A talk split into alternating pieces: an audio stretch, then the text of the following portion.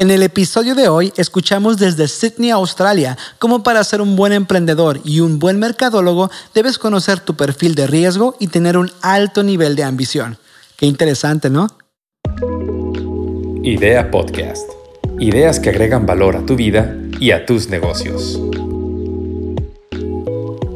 Bienvenidos al tercer episodio de la primera temporada de Idea Podcast. Estamos muy felices y agradecidos. Creo que la palabra correcta es agradecidos, porque semana a semana hemos visto su respuesta a cada episodio nuevo del podcast. Estamos felices porque vemos cómo ustedes están compartiendo el contenido, dejando comentarios, nos están dejando sus preguntas. Todo esto nos inspira mucho. Muchísimas gracias por estar al pendiente de Idea Podcast. De verdad que esto nos motiva a sacar más contenido de valor para ustedes. En el episodio de hoy hablamos con mi amigo José Huergo desde Sydney, Australia. Logramos acomodar nuestra diferencia de horarios para tener esta conversación que estuvo buenísima. José es una de las personas que yo más admiro en el mundo del marketing. Ha trabajado con marcas importantes, marcas que han ganado Grammys, marcas que han lanzado libros que son bestsellers internacionales y él ha trabajado con una de las marcas más reconocidas de Australia, Hillsong. Él fue brand manager para uno de los departamentos más reconocidos de Hillsong y tuvo una experiencia increíble. Nos platica un poquito de esa experiencia, de lo que es trabajar para una marca que tiene posición en todo el mundo, tiene reconocimiento, tiene presupuesto y nos compara también esa experiencia con lo que ahora hace emprendiendo. De alguna manera estoy seguro que vas a salir inspirado, motivado y listo para echar a andar tu próximo proyecto. Bienvenido a Idea Podcast. Hola, ¿cómo están? Bienvenidos a este nuevo episodio de Idea Podcast, ideas que agregan valor a tu vida y a tus negocios. En esta ocasión estamos muy felices porque nos estamos conectando hasta Sydney, Australia. Hoy tenemos el gusto de platicar con mi buen amigo José Huergo. Hola José, ¿cómo estás? Hola Jorge, gracias por invitarme. No, es todo un gusto. Qué bueno que pudimos hacer que cuadraran los horarios. Eh, creo que ha sido bastante interesante. Te conozco desde hace más de 15 años. Me estaba acordando la otra vez. Nuestras familias se conocen, son amigos y cuando me estaba sintiendo muy bueno con el café, como que me hiciste reconsiderar todo lo que sabía, porque eres como un super fan del café. Me sentía que sabía mucho, pero totalmente tuve que echar todo por la ventana porque me diste demasiados tips que me hicieron reconsiderar todo. Vamos a empezar. Para todos los que no te conocen, voy a hablar un poquito de ti. José Huergo es un talentoso brand manager, digital strategist, que actualmente vive en Sydney, Australia. Has colaborado con marcas de mucho renombre, incluyendo proyectos internacionales que han ganado Grammys. Has logrado lanzamientos de libros que han sido international bestsellers y unos cuantos proyectos adicionales que vamos a hablar sobre la marcha. Creo que de entrada, algo que es súper peculiar es que aunque estamos en diferentes partes del mundo, todos estamos lidiando con lo que es el COVID-19. ¿Cómo está todo en Australia? Bueno, de hecho acá, primero que nada, es sábado por la mañana acá y estoy hablando contigo en un viernes en la tarde, así que saludos desde el futuro. Gracias Arturo por esta introducción. Gracias a Dios, acá en Australia los, los casos han sido muy bajos, pero las restricciones uh, aún han sido bastante, bastante fuertes. Uh, empecé a ir a, a, la oficina de nuevo esta semana, así que digo que no, no, no creo que vayamos a hacer a lo que era normal. Creo que vamos a tener que crear un, un normal nuevo. Pero muchísimas gracias que en medio de todo, en medio de los ajustes de trabajo y todo lo que estamos haciendo, este, pudiste darte el tiempo para esta llamada. Me hace bastante interesante porque cuando te comento todo lo que, lo que tenemos de conocernos, no puedo evitar pensar que eres un californiano que actualmente vive en Sydney, Australia. ¿Hace cuánto te fuiste a Australia? ¿Cómo, ¿Nos puedes dar una reseña corta de cómo fue que llegaste a la otra parte del mundo? Tengo 12 años, voy para 12 años viviendo en Sydney, Australia. Uh, tenía 18 años cuando me mudé para acá. Uh, la intención era de venir por un año un año que se convirtió en dos y en tres. Y 12 años después, con una familia, sigo pensando que solo venía por un año. Una serie de eventos que me llevaron a, a, a un, una oportunidad, una puerta que se abrió, las tomé un paso y eso siguió al siguiente año, el siguiente año y un trabajo y luego el otro, eh, conocer a mi esposa acá, tener una hija. Eso es prácticamente una vida cuando estábamos más chicos y que platicábamos y que inclusive nos conocimos uh, los dos involucrados en todo el mundo de la música. Inclusive, eh, si no me equivoco, en 2009 estuviste en un festival de los Grammys tocando con una de las bandas. ¿Te acuerdas? Uh, yep, los Latin Grammys. Y me acuerdo, siempre te recuerdo en esta parte musical. Y pasan los años, seguimos en contacto y de repente ya estás involucrado en todo lo del mundo del branding, de marketing. ¿Cómo sucede esa, esa transición? ¿Cómo es que llegaste al mundo del marketing y del branding? ¿Cómo se dio? La razón por la que vine a Australia es para, para perseguir un sueño musical. Vine a estudiar música por un año, después ir a, a, la universidad.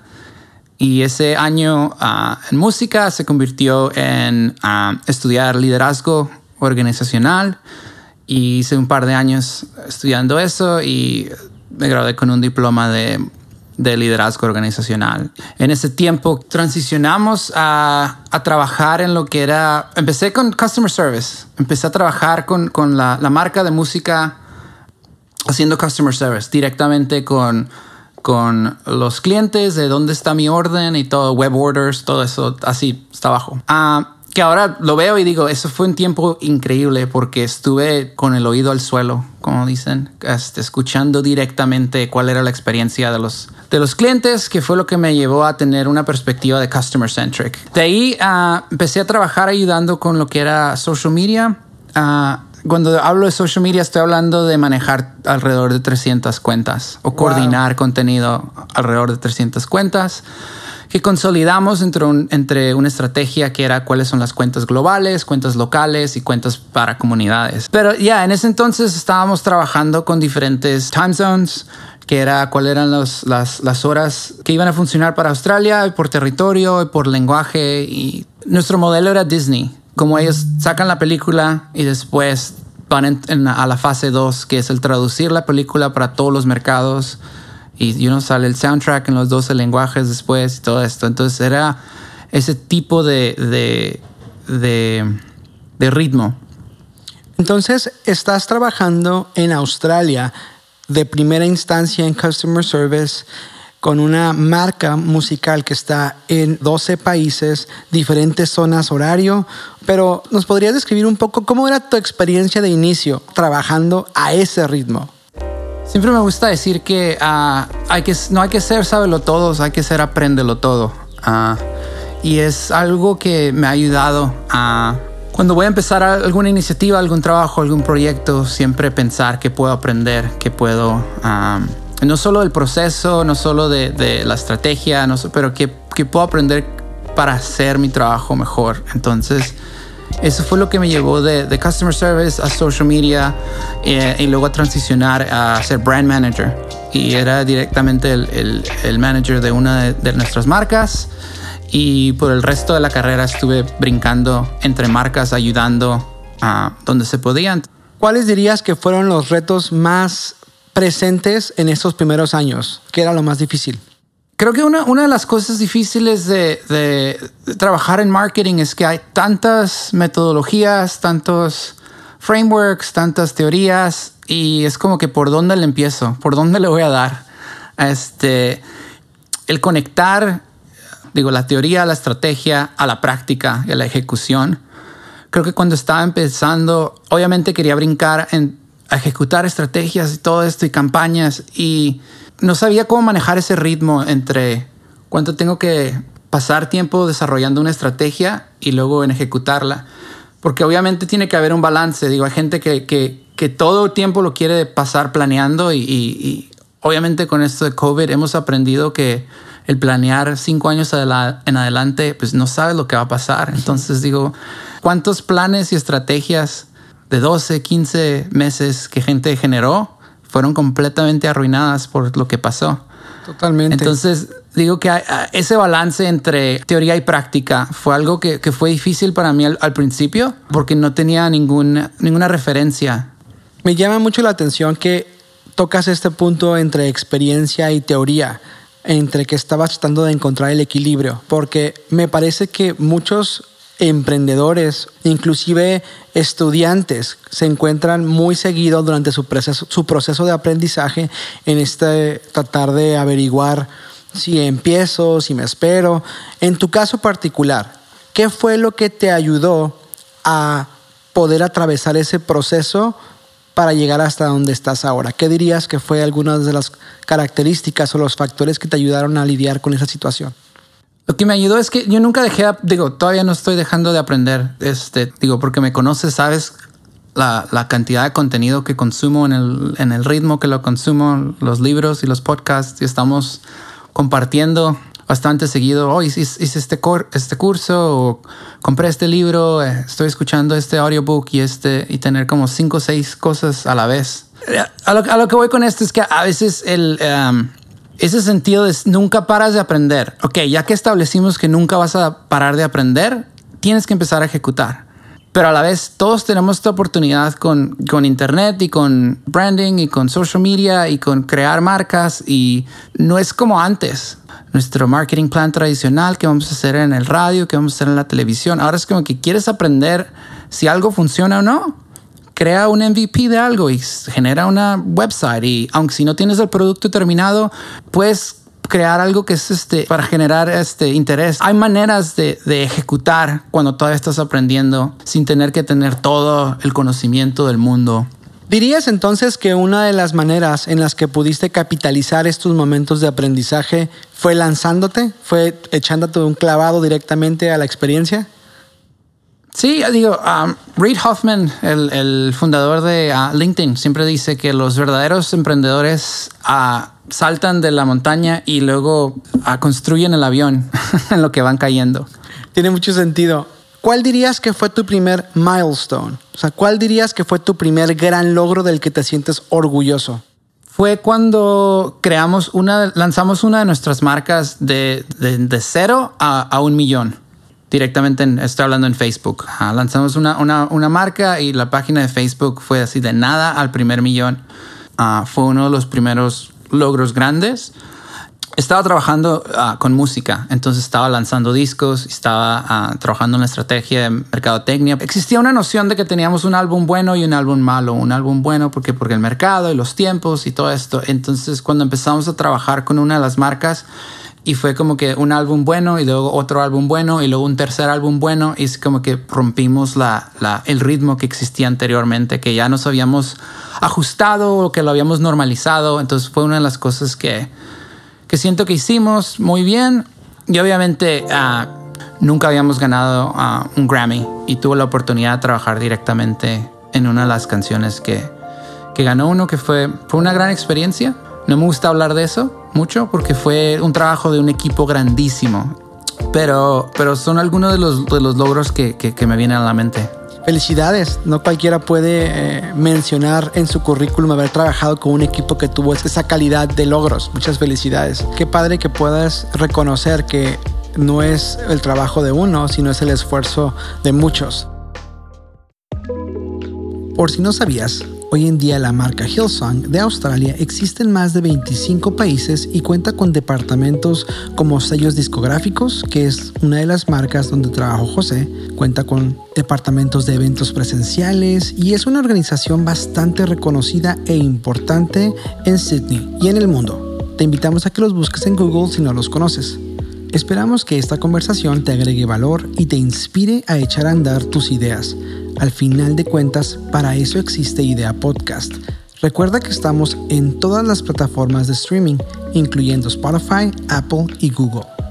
También puedes seguirnos como Hub M2 en Facebook, Instagram y en YouTube. Se escribe H-U-B-M-2. Ojalá te animes a pasar la voz y compartir este episodio con tus amigos, familiares y conocidos. Nunca sabes quién necesita ese empujoncito para lanzarse a echar a andar sus ideas. Bueno, vamos a ver qué respondió José en la sección de preguntas random de Idea Podcast. Pero no te desconectes, porque inmediatamente después seguimos con la conversación. Hola, soy José Huergo y estas son mis cinco preguntas random de Idea Podcast. ¿Cuál es tu snack favorito? Oreo Cookies. En la escala del 1 al 10, ¿qué tan bueno eres para manejar? 7. ¿Cuál es tu día favorito de la semana y por qué? Ah, domingos. ¿Y por qué? Siento que um, los sábados es active rest y los domingos es más como que en preparación de la semana que viene. Respirar antes de empezar. Lo considero el día uno. ¿Cuál es el último libro que leíste y qué es lo que más te gustó de él? Uh, The Ruthless Elimination of Hurry. Uh, fue un libro muy bueno acerca de uh, descansar, de um, slowing down y minimalism. Si pudieras bajar en el tiempo y conocer a alguien del pasado, ¿a quién te gustaría conocer y por qué? Steve Jobs. Me gustaría platicar acerca de cómo vio el futuro desde antes y cómo generó su visión desde nada en su garage hasta lo que es ahora Apple.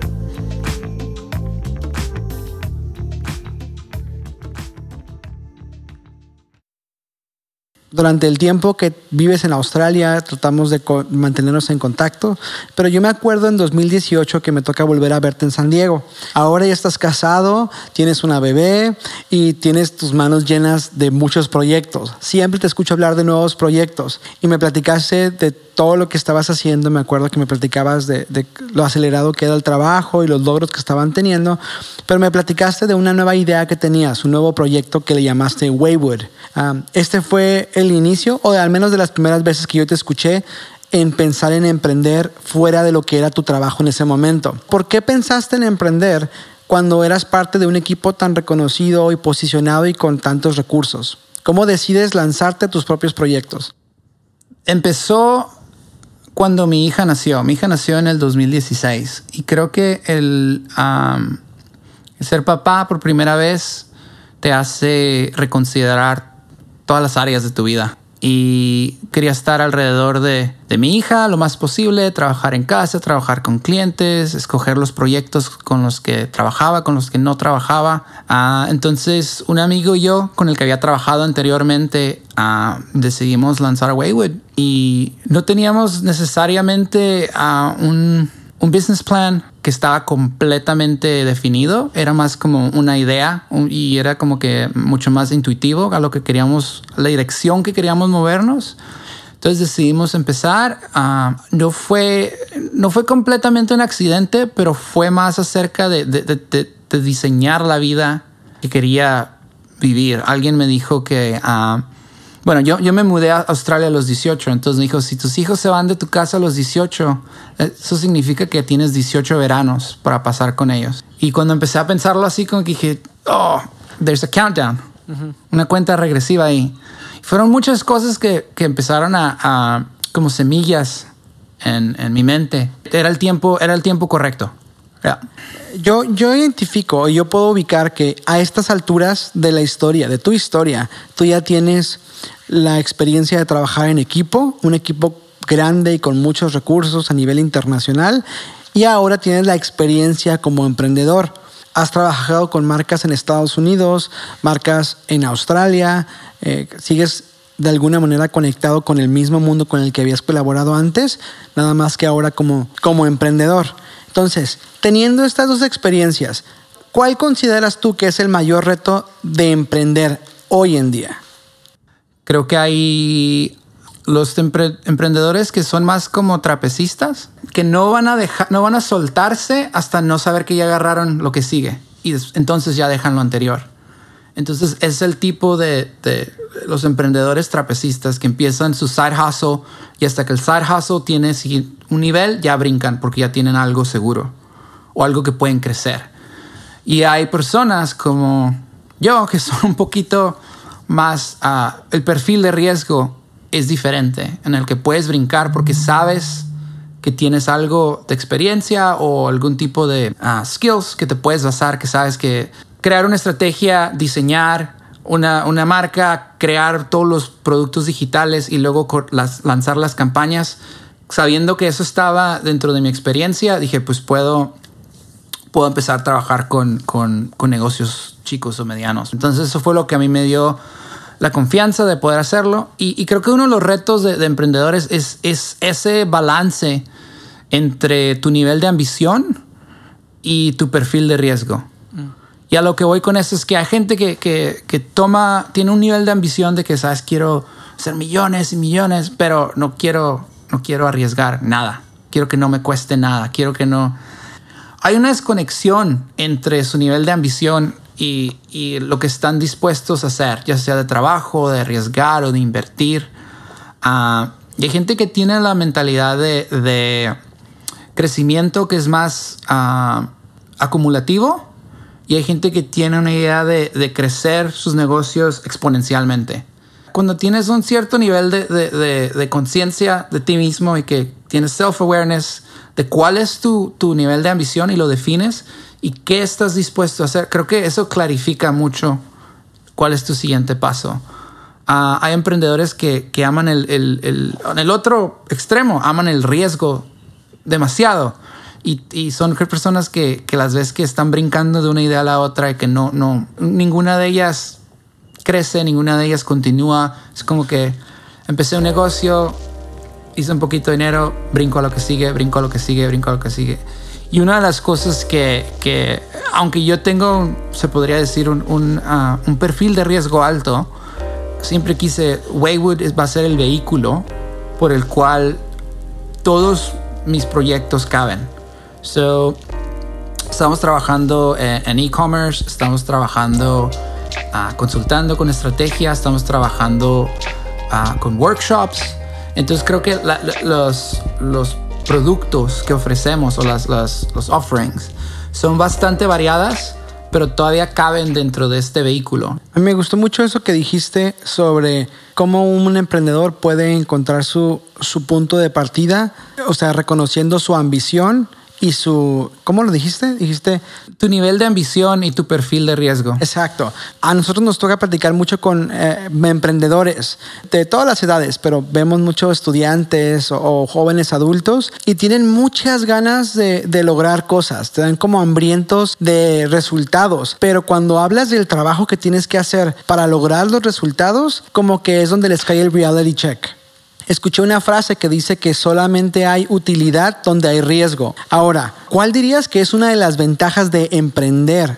Uh, creo que a nosotros nos tocó crecer en una temporada donde vimos el antes y el después del Internet. Creo que hay personas que son completamente nativos digitales, que crecieron y esa es su realidad completamente, que no no saben todavía la ventaja que tienen sobre personas como nosotros que tuvimos que aprender algo. Entonces creo que ese tipo de cosas contextuales a, nuestra generación es una de las ventajas que tenemos para emprender y eso es cuando um, si estamos hablando de, los jóvenes. Ahora, cuando hablamos de, todo el mundo en general, el acceso a la conectividad global que tenemos. Si te imaginas cómo era antes empezar una tienda o un negocio físico, brick and mortar. Sí, sí. Los retos que se podrían tener de, de, cómo vamos a atraer gente a este lugar. Y ahora puedes crear una marca y crear una audiencia y después, ya que tienes eso, lanzar productos. Y creo que hace, antes no se podía hacer ese tipo de cosas. No podías validar tu idea y ahora hay muchas maneras bien fáciles. Ahora, es una realidad que la situación del COVID-19 afectó a todos los países y hasta cierta medida hay como un efecto que pasó en todos los países y ya después las particularidades. Pero si tú lo ves en escala general, o sea, tuvieras que identificar uh, los cambios en el mundo del marketing y del branding, estrategias digitales para todo lo que va a ser la vida post-COVID-19, ¿cómo la ves? ¿Cuál es tu opinión al respecto? Uh, es como tratar de, de, predecir el futuro. Lo que creo es que va a haber oportunidades de, de, de negocios y modelos de negocios que no existen. Digo, estamos hablando de uh, cosas básicas, como había muchos negocios que no tenían un sistema de, de takeaway, que se vieron forzados. Digo, hay, hay, unos, hay unos memes que hablan de que COVID-19 es el mejor um, consultant de, de digital transformation, uh -huh. de transformación digital que forzó a todos estos negocios a adoptar Zoom y adoptar uh, remote working y adoptar todo este tipo de cosas que, que estaban o trabajar en casa, todas esas cosas que dijeron, no, no sirve, no funciona, tienes que estar aquí. Y ahora se han visto forzados a transicionar a este nuevo normal y creo que estamos viendo compañías como Twitter, Facebook y otras que están diciendo que la gente, los empleados pueden trabajar de en casa permanentemente. Y a lo que voy es que va a crear industrias nuevas. So, si tú eres carpintero si eres, este, trabajas con lo que es interior design, podrías ahorita diseñar oficinas en casa. Wow. Y cómo podrías crear todo un negocio alrededor de crear este, muebles y espacios y todo para oficinas en casa, porque podemos predecir que la gente se ha acostumbrado a trabajar en casa. Entonces hay, hay, hay momentos y oportunidades para, para muchas áreas. Escuché una frase que me gusta que dice que el pesimista ve problemas en cada oportunidad y el optimista ve oportunidades en cada problema estoy totalmente de acuerdo contigo de cómo esta es una temporada en la que algunas cosas que eran temporales van a quedarse permanentes. Y lo triste es de que cosas que eran un lujo antes ahora se convierten en la norma tenemos algunos socios con los que trabajamos y hablábamos de esta importante tarea de crear una comunidad en línea, de lo importante que era diversificar nuestras conexiones. Y ahora, cuando cierran el establecimiento físico, es cuando las personas se dan cuenta de, ah, entonces sí era importante tener una comunidad en línea, entonces sí era importante crear contenido. Y como tú dices, eh, COVID-19 fue el, el marketer más este, productivo en este tiempo, definitivamente que retó a las personas a transicionar. Aquí, por ejemplo, en México, algo que pasó fue que empresas se dieron cuenta que era indispensable estar en plataformas como Uber Eats, por ejemplo, para restaurantes, que era importante estar vendiendo en Amazon, por ejemplo, que era importante estar haciendo entregas a domicilio. Y qué padre que al menos en México podemos decir que hubo un avance tecnológico en medio de una crisis. Eso se me hace bastante ah, transformador. O sea, cuando las futuras generaciones hablen de este tiempo, no van a poder hacerlo, sí, todo lo del coronavirus y demás, pero no van a poder dejar fuera el hecho de que hubo un avance tecnológico integrado a la cultura. Se me hace súper interesante. Yo quisiera hacerte una pregunta adicional. Creo que todos vamos acumulando consejos a lo largo de nuestra carrera y de alguna manera nos van formando. ¿Cuál dirías tú que es el consejo más valioso que has recibido? Es esta idea de que porque estamos acumulando experiencia no significa que ya aprendimos, que ya llegamos. Es esa idea de mantenerte a enseñable siempre. Es uno de los consejos más valiosos. Ahora, prácticos, hay cosas como que los clientes que quieren tu producto más barato son los que van a esperar más de ti. Eso está bueno. No me gustaría terminar esta parte de la conversación sin que te dirigieras a esas personas que tienen ideas, que ya a lo mejor creen en las ideas, pero no se han lanzado. Quizá por miedo al fracaso, quizá por miedo a que es algo diferente. ¿Qué le dirías a estas personas? Están así al borde de lanzar sus ideas, pero no se han animado por X o por Y. ¿Qué les puedes decir? La, cosa que les diría es que cuando, cuando prohíbes el fracaso, matas la matas la oportunidad de innovar. Creo que todas las compañías que, que están practicando innovación en una manera grande no, no, no le tienen miedo al fracaso. El fracaso de un proyecto no es necesariamente el fracaso de una persona. Tienes que separar las dos cosas. Ah, digo, diseñadores aprenden esto, de que la gente va, va, a criticar tus diseños, pero tienes que aprender a desarrollar ese músculo de que no te afecta personalmente y que el trabajo no es tu persona. Entonces, trabaja en invertirte a ti, en, ti mismo, en, crecer, en, trabajar en, tu carácter y vas a ver cómo lo que produces mejora. Como mejoras tú como persona, mejora el trabajo y la calidad de lo que haces. Tienes que mantener todo eso con una open mind. Con mente abierta. Mente abierta. Siento que este es un excelente lugar para terminar esta conversación. Te agradezco muchísimo el haber invertido de tu tiempo, especialmente por la diferencia de horarios, pero a poder dedicar este tiempo para platicar con nosotros. Yo sé que no nada más yo, pero nuestra comunidad lo agradece muchísimo. Muchísimas gracias por haber compartido de tu experiencia y de tu plataforma en dos lugares, eh, como emprendedor y como un exitoso brand manager y digital strategist. Muchísimas gracias. Gracias por la invitación y Disculpas por todos los pochismos y el spanglish. Mi excusa es de que mi, mi, carrera laboral ha sido completamente en Australia, que no es como en California. Toda la terminología estoy tratando de ah, traducirla en el momento y me estoy dando cuenta que no soy el mejor traductor.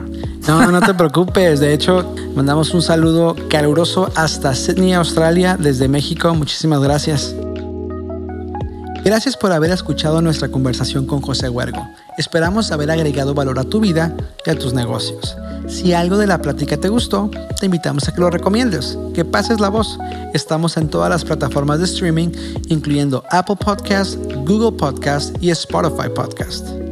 También puedes seguirnos en redes sociales. Aquí te dejamos abajo toda la información. Si podemos pedirte un favor extra, sería este. Ve a Apple Podcast y déjanos un review positivo. Ya sé, es algo súper sencillo, súper fácil, pero no, no, te imaginas los resultados que eso tiene para nosotros. Nos ayuda a crecer y conectar con más personas. Por último, te recuerdo que todos los martes subimos un nuevo episodio de Idea Podcast. Así es que nos vemos la próxima semana. Bye.